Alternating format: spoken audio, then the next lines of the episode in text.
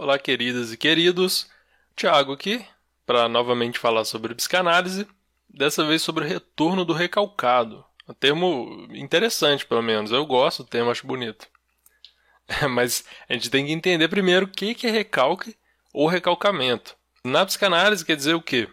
É uma operação psíquica que busca repelir ou manter no inconsciente imagens, pensamentos e lembranças que ameaçam provocar desprazer e outra coisa importante, ó, a teoria do recalque é a pedra angular em que se assenta todo o edifício da psicanálise. Ou seja, o recalque é fundamental para entender a teoria psicanalítica. Vamos entender o que é essa, o que é essa operação psíquica. A gente tem aqui, basicamente, inconsciente e consciente. Vamos deixar o pré-consciente é, omitido dessa vez. Você tem no inconsciente imagens, pensamentos e lembranças que ameaçam provocar desprazer. Por exemplo, impulsos homicidas, ou incestuosos, ou tendências que a sociedade considera imorais, na verdade, que você considera imoral, mas tem muito a ver com o que a sociedade também considera, por causa dessa internalização dos valores morais, das leis e regras. Então tem várias coisas ruins aqui. Vamos colocar aqui. Tem várias coisas ruins aqui ruins assim, depende do juiz de valor. É, seus demônios estão todos aqui. Isso aqui seria um, um morcego. Sei lá. Tem um monte de coisa que é inaceitável e que poderia causar desprazer. O que, que, que, que ocorre? Essas coisas estão reprimidas, estão recalcadas no inconsciente e elas querem emergir, querem sair da, das profundezas e aparecer na superfície. Só que elas provocariam desprazer, angústia, ansiedade, se você soubesse que tem esses demônios internos, que você tem tendências homicidas, que você tem impulsos, é, sei lá, pensa maldade sobre pessoas que você gosta. Isso acontece, né? Uma hora ou outra, nem que seja por alguns momentos, isso pode ocorrer. Não é necessariamente uma coisa horrível, você não é uma pessoa horrível por causa disso mas a sua consciência pode achar que é. E aquilo ali, se aparecer na sua consciência, vai ser horrível, vai te gerar um desconforto muito grande. Então existe esse mecanismo que barra, impede disso aqui de aparecer na consciência. Então você vai ficar recalcado. Então recalque seria o processo de manter essa, esse tipo de coisa, essas representações, esses conteúdos no inconsciente, impedir que elas apareçam na consciência. O que é o retorno do recalcado? É o processo pelo qual elementos reprimidos, recalcados, preservados no inconsciente, tendem a reaparecer na consciência ou no comportamento, na forma de derivados do inconsciente. Exemplo, atos falhos e sintomas. Então, de novo aqui, se a gente tem essa barreira aqui, que vai tentar impedir o retorno do recalcado vai dar um jeito de furar essa barreira, vai aparecer. Só que ele vai aparecer de forma distorcida. Ele não vai aparecer. Os desenhos são muito bons, né? Ele vai aparecer de uma forma diferente. Ele vai ser derivado do inconsciente. É uma manifestação do inconsciente, mas que não é exatamente a coisa original. Não é o que está exatamente recalcado. As falhas e sintomas são exemplos disso. Por exemplo, quando você fala algo que não devia. Tem aquela vez que você fala, nossa, falei algo que eu não devia, ou falou uma coisa errada. O Freud tem um exemplo famoso do juiz, que ele chega numa sessão de, de tribunal e ele bate o um martelinho e fala, está encerrada a sessão. Quando na verdade ele estava chegando, então era para dizer, está aberta a sessão. Isso pode é, representar que ele realmente queria ir embora. A coisa simples, um exemplo simples. Tem exemplos relacionados a conteúdos recalcados bem mais complicados do que esse. E não é que também seja sempre assim, depende de análise, depende de um trabalho de interpretação. Não é qualquer coisa que você fala errada que é, seja simples de interpretar. Só ter esse pouco de cuidado. Mas eles são o quê? São escapes. É, e muitas vezes também misturar palavras, várias coisas do tipo, é, os sintomas também, eles são formas distorcidas de um conteúdo aparecer, sendo que ele não pode aparecer como ele é, porque tem várias barreiras impedindo. A gente, o recalque seria isso, esse processo de manter essas coisas inconscientes, mas ele não é 100% efetivo. Então tem vários problemas que podem acontecer com isso. Por exemplo, sintomas de certos transtornos. Bom, a gente tem é, o material inconsciente, tem um princípio interessante, que é a indestrutibilidade desse material inconsciente. Freud sempre enfatizou essa natureza indestrutível desse material. A gente esquece por causa do recalque. Ah, deixa a repressão aqui, que tem certa diferença, a gente não precisa tratar disso agora.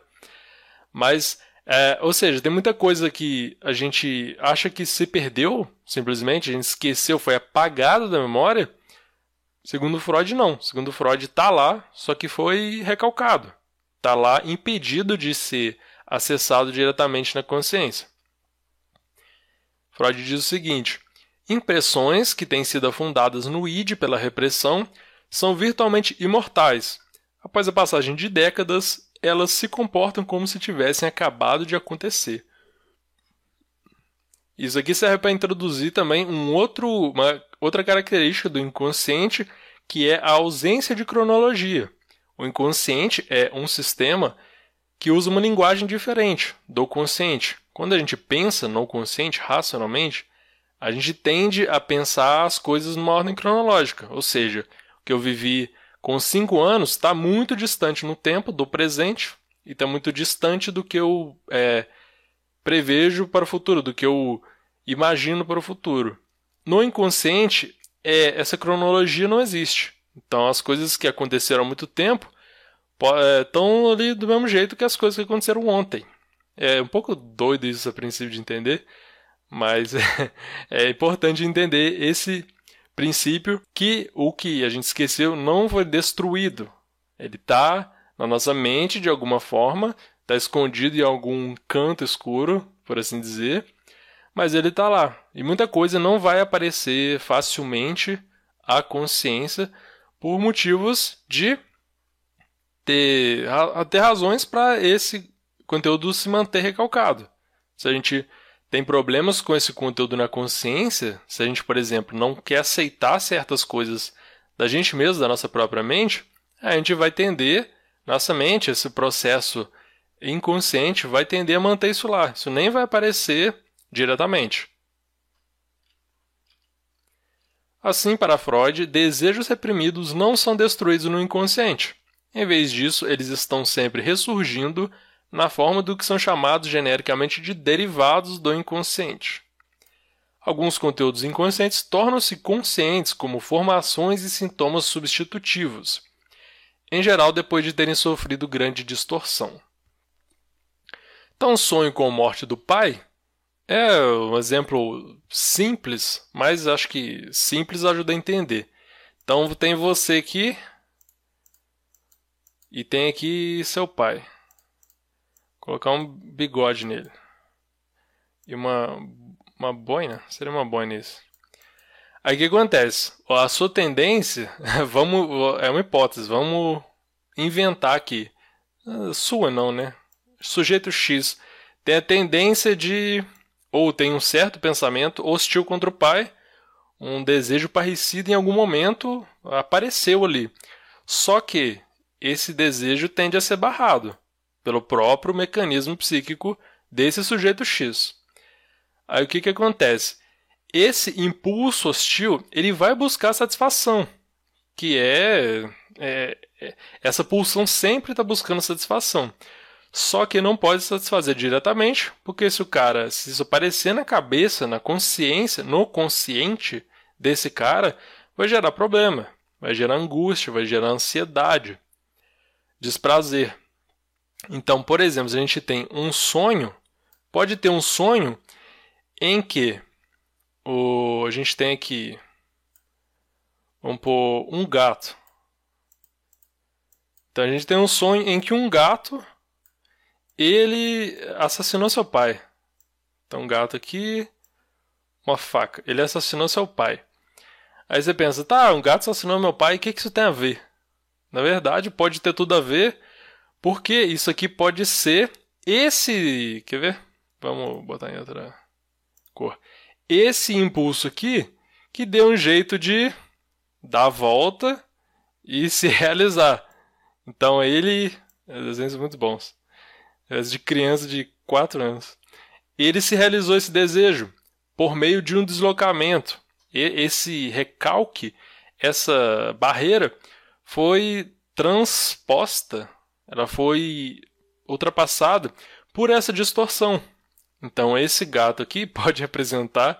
O gato, sacanagem, né? Gato é legal. E pode representar esse desejo. Então você deslocando para outro outra pessoa, outro outro sujeito essa ação, isso pode aparecer na sua consciência distorcido. Então isso é um, sintoma não, isso poderia ser um, uma satisfação substitutiva por causa de uma distorção. Acho que ajudou um pouco. Meu desenho, que é extremamente didático, acho que ajudou. Derivados do inconsciente incluem sintomas, fantasias, atos falhos em geral e até certos traços de caráter. São expressões do inconsciente que se manifestam na consciência sem que necessariamente o recalcado se torne consciente. Então o recalcado continua lá em sua forma original, por exemplo, impulso de matar o pai. Só que o que aparece no consciente é um gato matando o pai. É distorcido. É uma forma de satisfação mais ou menos, mas é uma forma de satisfação. Os conteúdos recalcados retornam, mas muitas vezes continuam a ser irreconhecíveis, ou seja, a gente tem o retorno do recalcado, mas ele não é o, o, o que foi recalcado originalmente. Por isso que o inconsciente é difícil. É como a parte escura lá do fundo do mar, é difícil se acessar. Você pode, você não vai enxergar diretamente o que está lá, você vai enxergar o que aparece lá, algumas coisas que emergem, que não necessariamente são como elas estão no inconsciente. Esse retorno do recalcado é, por excelência, fonte do material com que o psicanalista trabalha, porque você não tem acesso direto ao inconsciente e o objeto central do psicanalista é o inconsciente, você tem que lidar com essas manifestações que dão pistas do inconsciente. São, são coisas indiretas que levam, de certa forma, ao conteúdo inconsciente. Tem uma frase famosa do Freud que é: os sonhos são a estrada real para o inconsciente. Eles são um momento em que o ego está mais tá ali descansando. Essa barreira para impedir esses conteúdos inconscientes, ela está mais relaxada. Então os sonhos eles ah, costumam aparecer, fazer aparecer mais conteúdos inconscientes de uma forma mais livre. Mesmo assim, com várias distorções. Tem inúmeros mecanismos de distorção que acontecem nos sonhos também mas são uma forma privilegiada porque é uma linguagem diferente. A gente não está ali ativamente barrando esses conteúdos, porque a gente também tende a fazer essa, essa proteção. Então, às vezes você pensa numa coisa ruim, automaticamente você pensa, não, não quero pensar nisso.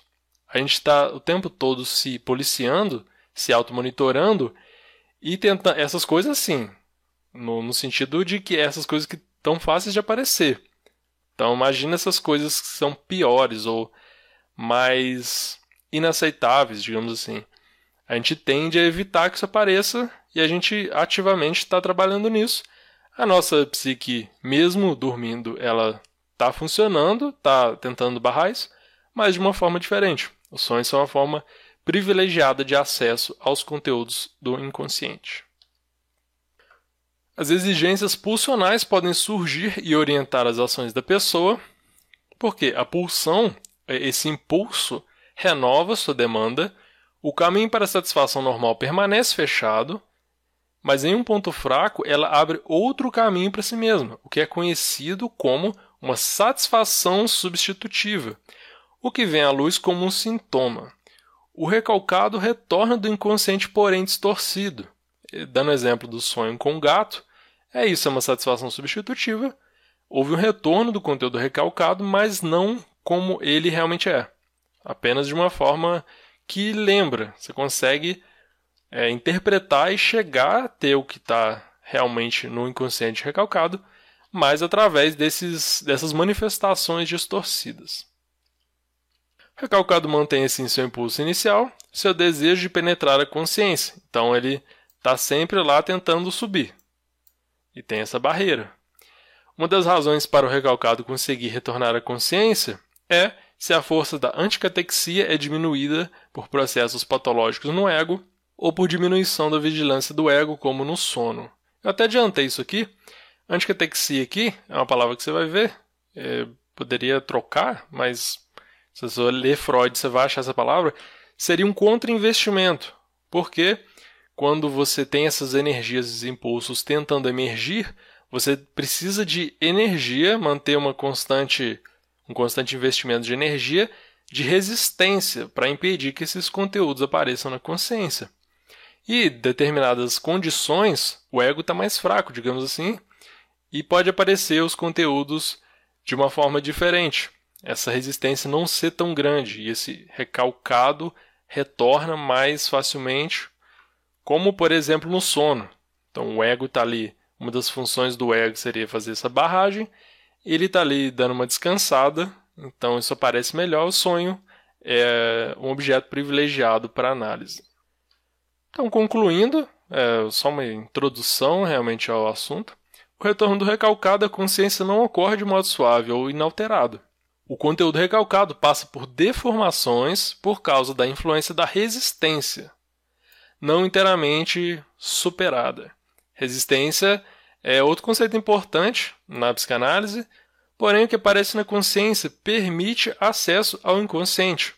E aí que tá, a gente tentar, por essas manifestações que aparecem na consciência, no comportamento também, que continuam agindo esses impulsos inconscientes, eles continuam afetando a nossa vida, mas a gente consegue ter acesso indireto ao inconsciente e é lá que a gente tem o principal objetivo da psicanálise, que é entender, estudar, trabalhar com o inconsciente. Não sei se ficou muito claro, tem um, um e-book que eu escrevi também, um mini e-book com poucas páginas, e vou deixar o link aí embaixo se você quiser baixar. Vai ajudar a entender, já começar a entender a psicanálise. São sete dicas para entender a psicanálise, coisas que eu acho necessárias realmente, e já ajuda a, a, a explicar algumas coisas e tirar alguns mal entendidos. Só baixar lá. Depois me fala o que você acha, se achou que ajudou em alguma coisa. Obrigado pela atenção e até mais.